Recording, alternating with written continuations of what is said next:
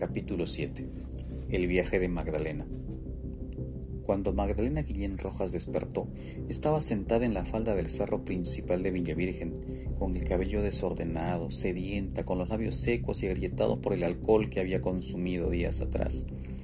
Estaba aturdida por el esfuerzo del parto que tuvo la noche anterior.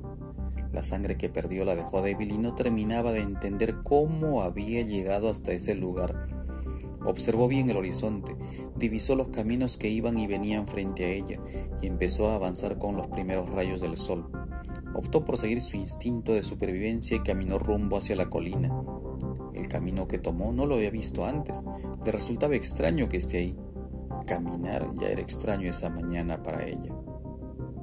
Mientras avanzaba, salieron al frente dos enormes perros negros y se asustó tanto que prefirió trepar a uno de los árboles de naranjos que encontró.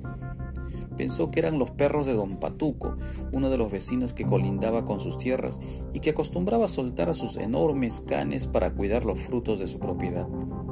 Magdalena logró romper una de las ramas del naranjo, arrancó algunos frutos verdes y empezó a lanzarlos hasta que los animales se cansaron de ladrar y se quedaron recostados entre las hierbas cerca de ella. Al bajar, apoyada por la rama que había arrancado, buscó algunas piedras y las colocó en su yiglia. No avanzó ni dos metros cuando los perros se levantaron y empezaron a ladrar nuevamente y sin cesar. El ruido ensordecedor de los perros perturbaba tanto como el enigma del camino extraño por el que estaba yendo ella. Lanzó alguna de las naranjas que le quedaban, pero los perros se enfurecieron más. Quería llorar de impotencia, no podía retroceder por los perros, pero tampoco podía avanzar mucho porque la rodeaban y acorralaban con ladridos y salivando con tal intensidad que solo quedaba esperar lo peor. Mientras sufría con los posibles desenlaces que provocarían esos perros, cayó en la cuenta que ese árbol de naranjo era atípico para la época y para la zona. Era raro ver un naranjo en Villa Virgen y menos por esos días. Era más raro ver sus frutos tan grandes y coloridos y jugosos. Tan extraño fue el evento como el que tuvo algunos días atrás al encontrar un cesto lleno de huevos rosados de algún ave de corral.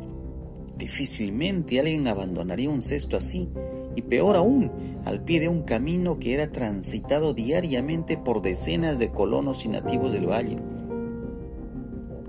Los perros le dieron tregua y pudo avanzar a prisa, sin voltear, casi sin respirar, a pie ligero y transpirando con tanta intensidad que sentía como los chorros de agua atravesaban su espinazo hasta mojar sus polleras y enaguas.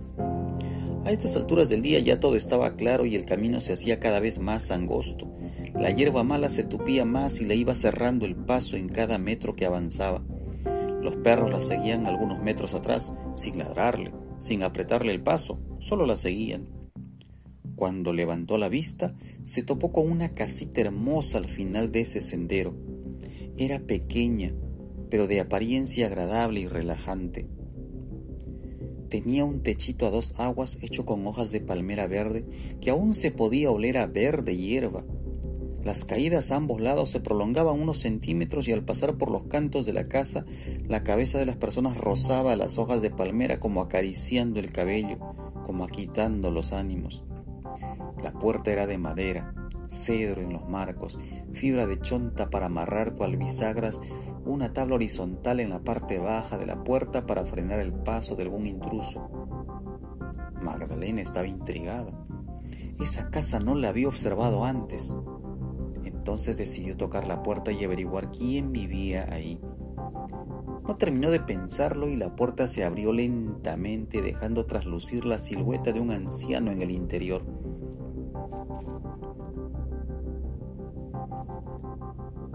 Ella quiso preguntarle su nombre, pero el anciano avanzó hasta salir ligeramente de la casa, levantó su bastón de madera elaborado con alguna rama de chonta seca, tan resistente que al caerle en la cabeza a ella le dolió tanto como el día anterior que parió a Demes. ¿Qué haces acá, mujer? Regresa a tu casa. ¿Por qué has dejado solo a tus hijos? Estoy cansada, he caminado mucho y vengo escapando de esos perros que ves allá por los árboles. Entonces toma un poco de agua, descansa aquí afuera y luego retorna a tu casa. Déjame descansar aquí, ya no tengo fuerzas para continuar, déjame entrar. Ya descansaste lo suficiente, ahora regresa. ¿Y cómo escapo de esos perros? Son míos, no te harán nada. Te seguirán hasta el camino donde te encontraron y luego irás sola. Ella entendió que el anciano no la dejaría quedarse un rato más.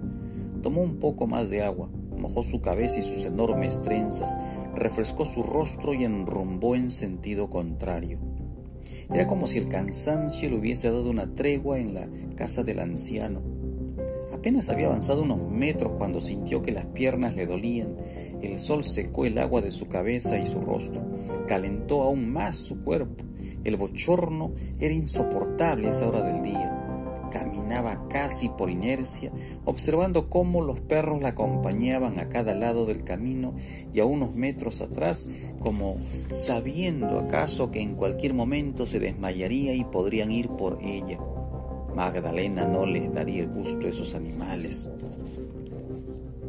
Al llegar al punto en que fue atacada por los perros, estos solo se perdieron por el monte, entre las plantas, sin soltar un ladrido. Magdalena no pudo más.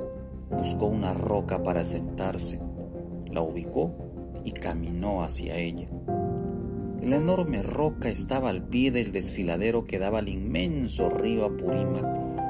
A la sombra de un frondoso cedro, se sentó, acomodó sus polleras, estiró las piernas, colocó las manos hacia atrás como haciendo palanca para soltar un poco el cuerpo, cerró los ojos y empezó a recordarlo todo. La noche anterior, luego del parto, se levantó para orinar y fue al patio trasero de su casa. Al sentarse y levantar las polleras para orinar, notó que el camino que salía de su casa en dirección a su hija Andrea tenía una bifurcación hacia la izquierda y en dirección a la colina de Villavirgen. Mientras recordaba, la brisa de la media mañana refrescaba su rostro de forma tal que sintió que estaban acariciándola. Algo la golpeó que abrió los ojos de manera brusca. Río abajo se realizaba un velorio. La gente estaba reunida en casa de don Alejandro Palomino. Se podían escuchar los lamentos y llantos de algunas personas alrededor del cadáver. Había tantas personas que aún estando lejos, Magdalena podía divisar el tumulto. De pronto, todo se nubló para ella. Sintió desmayarse y asustarse. Se apoyó en la roca, sus labios quedaron nuevamente secos, le ardían los ojos y la garganta.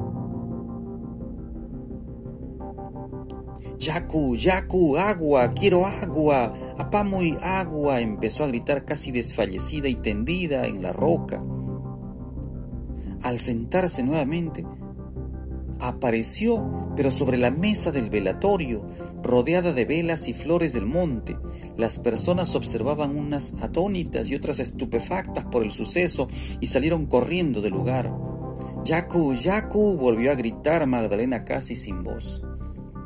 Alejandro pensó que era cosa del demonio, tomó el látigo y lanzó algunos azotes sobre el cuerpo de Magdalena. Agripina y Andrea sujetaron el brazo del patriarca para que no dañara más a su madre.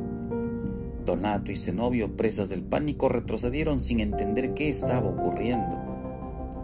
Magdalena Guillén Rojas había vuelto, luego de estar ausente doce horas fuera de su cuerpo. Los ojos de los colonos no terminaban de entender lo que veían. Uno de ellos acusó a la mujer de brujería, cuando se animó a acercarse a ella para lanzarle aguardiente con la boca, para limpiarla de los males que le envolvían, dos enormes perros le salieron al frente para ladrarle con tanta furia que no tuvo más remedio que quedarse estático y en su lugar.